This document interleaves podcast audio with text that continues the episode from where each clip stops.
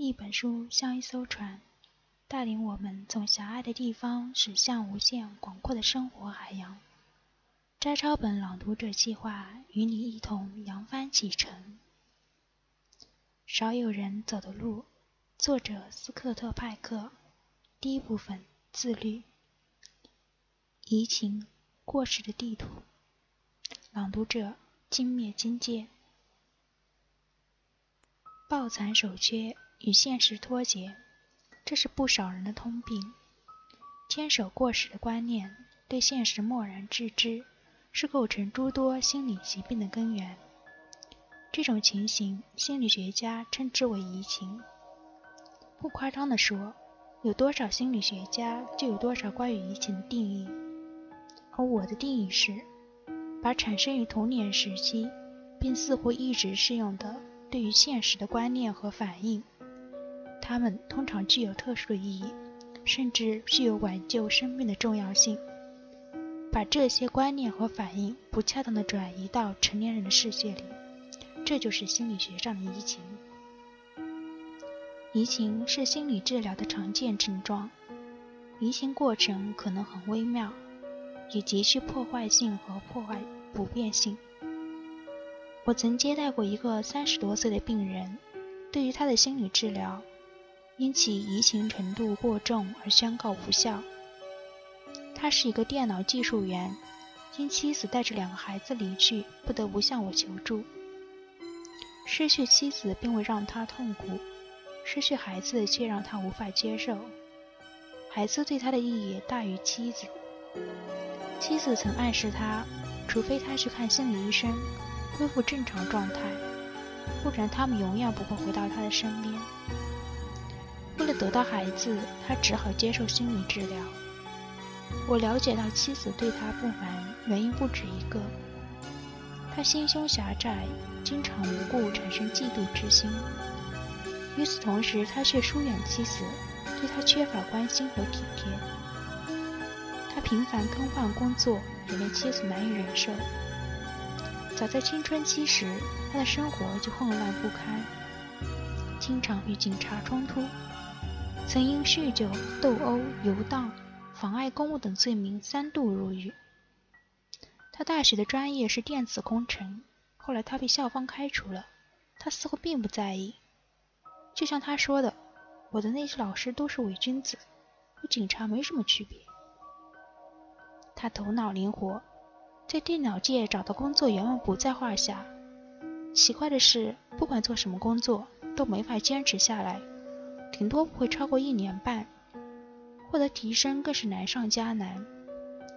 他有时是被单位解雇的，更多的原因则是经常同上司争吵，因而被迫辞职。他这样描述他的上司：“他们都是骗子、谎言家，他们只想保护他们的臭屁股。”他总是说：“你不能相信任何人。”他声称自己童年生活正常，事实却似乎相反。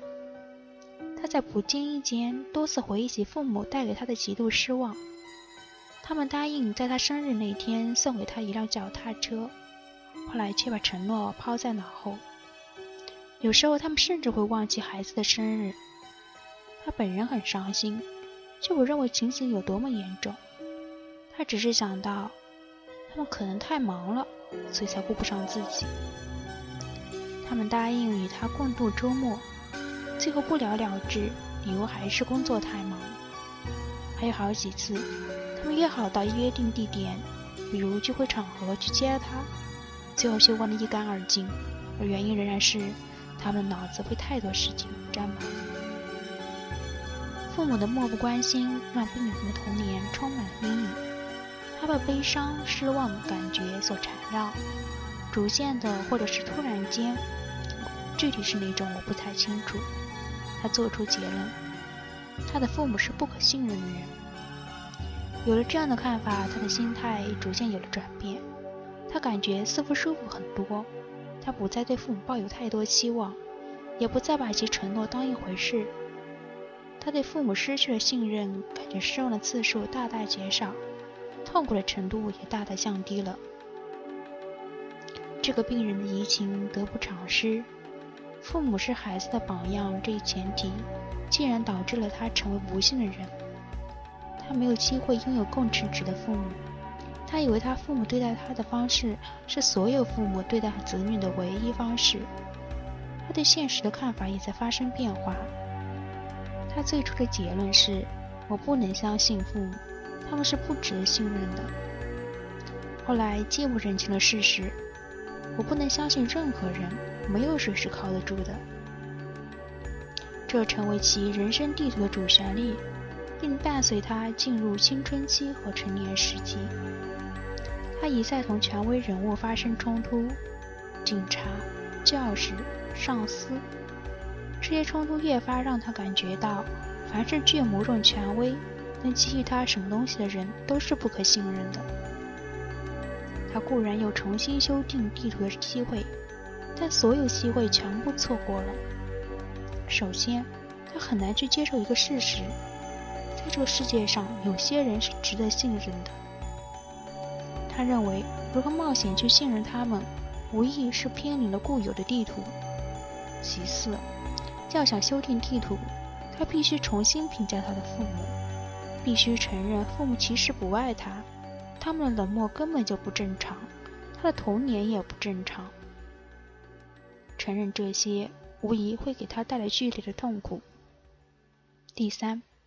任何人都不值得信任这一结论，是他根据自身体验做出的某种调整。这曾经使他的痛苦感受大大降低。现在把这种调整完全放弃，做出新的调整，对他来说是异常艰难的事。他宁愿维系过去的心态，就是不能信任任何人。他还不自觉地产生主观意向，进一步来巩固自己的信念。他强迫自己疏远所有的人，甚至不让自己同妻子过于亲密。在他看来，他的妻子同样也是不可信任的。唯一可靠的就是孩子，因为他们是唯一权威不在他之上的人，是他在世界上唯一能够信任的人。移情现象本身就是一种地图。病人向心理医生求助，是因为旧地图已不再生效。但头脑中的观念仍然根深蒂固，他们拒绝做出调整，甚至为了捍卫旧地图的有效性，进行针锋相对的反抗。这样，心理治疗就很难取得任何进展。那个电脑技术员就属于这种情形。一开始，他要求星期六前来就诊，过了三次，他就破坏掉约定，因为他找到了一份周末兼职差事。帮助别人修剪草坪。我建议他把就诊时间改在周四的晚上，可是过了两次，他就因单位加班而中断治疗。我不得不重新调整接诊时间，把时间改在星期一晚上，因为他说过星期一很少加班。同样，仅仅过了两次，因为加班，连周一晚上的就诊也取消了。我开始感到怀疑。问他是否真的需要不停加班，因为我不可能再安排别的时间为他治疗。他最终承认，其实公司并未要求他加班，他只是希望多赚取额外的收入。在他看来，工作远比治疗更加重要。他对我说：“如果星期一晚上不加班，就会在星期一下午四点左右打电话给我。”我坦率地对他说。这种安排不适合我，我不可能把星期一晚上的计划统统放在一边，专心等待他不确定的就诊。他感觉我过于苛刻和冷漠，因为我竟然把我的时间看得比他还重要，所以根本不关心他的病情。简而言之，就是他认为我这个人不值得信任。到了这个地步，我的我们的合作只好中断。我也成为他旧地图上新的界标。移情现象不仅存在于心理医生和病人之间，父母和子女、丈夫和妻子、上司和下属之间、朋友、团体以及国家之间都会存在移情问题。在国际关系中，移情是个有趣的研究课题。国家首脑同样是人。他们部分人格都是童年经验塑造的结果。他们的言行导演出许多值得思考的政治现象，譬如希特勒追随的是怎样的心灵地图？他从何而来？从越战开始到战后，美国历经几任总统，各自都有怎样的人生地图？我想，他们的地图肯定各不相同。在上世纪三十年代，人们的地图是怎样的？他们普遍的心理和行为，对于美国经济大萧条有着怎样的影响？在上世纪五六十年代成长的一代，他们的人生地图又是什么模样？如果说上世纪三四十年代的国家经历塑造的地图，导致美国领导者发动了越战，那么六七十年代的现实状况又将给我们的未来带来怎样的影响？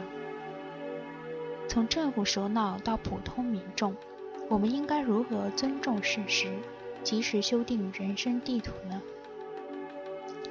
逃避现实的痛苦和不幸是人类的天性，只有通过自律，才能逐渐克服现实的痛苦。我们必须尊重事实，尽管这会带来痛苦，但远比我们的个人利益和暂时的舒适更为重要。我们必须淡化暂时的不适之感。应该追求真理而不是幻想，并愿意承受所谓的痛苦。要让心灵获得成长，让心智走向成熟，就要竭尽全力，永远尊重事实，乃至献身真理。